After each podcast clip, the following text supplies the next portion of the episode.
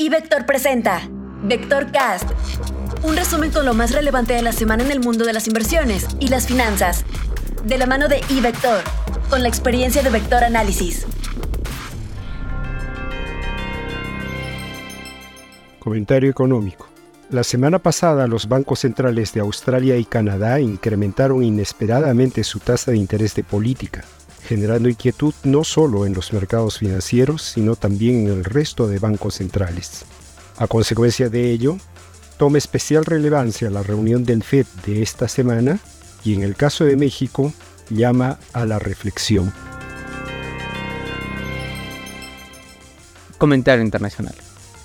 Este miércoles se reunirá la Reserva Federal de los Estados Unidos.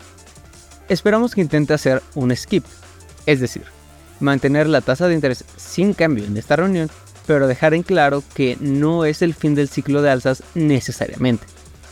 Comunicar el skip de manera efectiva es una maniobra con un alto grado de dificultad. Las proyecciones económicas pueden resultar una herramienta poderosa en este caso, ya que pueden indicar una tasa más alta para el final del año, con uno o dos incrementos de 25 puntos base más. El día anterior a la reunión se publicará la inflación en Estados Unidos, se espera que tanto la inflación general como el core sigan con un proceso de desaceleración año a año. El día después de la reunión se publicarán las ventas minoristas y producción industrial de Estados Unidos. Además, tendremos otra reunión relevante de política monetaria. Esperamos que el Banco Central Europeo aumente su tasa de interés en 25 puntos base. Por lo que se refiere a la economía mexicana, esta semana no se publican indicadores relevantes para la economía mexicana, por lo que el mercado continuará asimilando los datos de inflación para el mes de mayo, así como las dos últimas publicaciones del Banco Central, el informe trimestral y la minuta de política monetaria. Será hasta la semana posterior cuando se publique la inflación de la primera mitad de junio y la decisión de política monetaria del Banco Central. Renta variable semana con resultados positivos en los principales mercados accionarios globales, en donde los índices S&P 500 y Nasdaq Composite en Estados Unidos se incrementaron desde sus niveles mínimos de los últimos meses, un 20.2% y 29.8% respectivamente, para ubicarse oficialmente en un mercado alcista. Habrá que estar atentos la próxima semana a los datos de inflación en Estados Unidos y la reunión de la Reserva Federal para ver si hay algún cambio de señales en cuanto a la política monetaria. En el caso de México, con lecturas intraída del viernes, el rendimiento semanal reportado por el S&P BBB IPC en moneda local registró una ganancia de 2.5% respecto a la semana anterior, en tanto que en dólares el rendimiento fue de 4.1%, también impulsado por la depreciación semanal del dólar frente al peso. Por otra parte, revisamos ligeramente a la baja nuestro valor intrínseco esperado del S&P BMB IPC para cierre de 2023 hacia 58.222 puntos desde 58.339.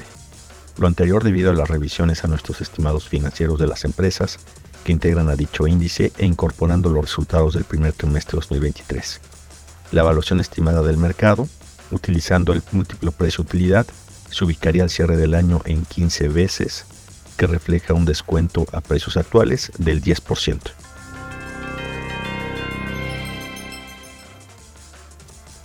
El mercado de renta fija local presentó una dinámica de empinamiento en una semana en donde se publicó la inflación por debajo de lo esperado por el consenso, mientras que Banco de México anunció operaciones que apoyaron a dicho movimiento.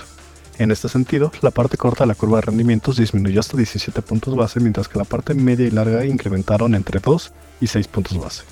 Con esto, el diferencial entre los nodos de 30 y de 3 años se ubica en menos 113 puntos base con un incremento semanal de 17 puntos base. Al respecto, Banco de México, en nombre de la Secretaría de Hacienda y Crédito Público, colocaron en una operación sindicada un total de 15 mil millones de pesos en el nuevo bono de referencia de tres años, mientras que en una subasta de permuta se retiraron 21.610 millones de pesos en M-bonos de corto plazo y 1.134 millones de euros en instrumentos indexados sobre inflación. Para la próxima semana, los participantes del mercado se mantendrán atentos a la publicación de cifras económicas en Estados Unidos, en donde destaca la inflación, los precios al productor, las ventas al menudeo, la producción industrial y la decisión de política monetaria de la Reserva Federal, así como el crecimiento en Inglaterra y la decisión de política monetaria del Banco Central Europeo. Para México no se esperan cifras económicas relevantes. En cuanto al tipo de cambio, el peso mexicano mantiene su tendencia de apreciación a niveles cercanos a 17.25 pesos por dólar, cuyo nivel no se observa desde 2016, y en donde la divisa nacional continúa mostrando una fortaleza y una resiliencia ante los factores externos e internos. Durante la semana, el peso fue la tercera divisa de mejor desempeño entre los países de Latinoamérica, solo por detrás del peso colombiano y del real brasileño. Informó para Vector Cast Rodolfo Navarrete, Alejandro Arellano, Luis Adrián Muñiz, Georgina Muñiz y Marco Montañez, quienes forman parte de nuestro equipo de Vector Análisis. Síguenos en Facebook, Instagram y Twitter como iVector y conviértete en un experto del mundo financiero. Abre tu cuenta ahora y genera dinero a partir de tus inversiones en ivector.com.mx.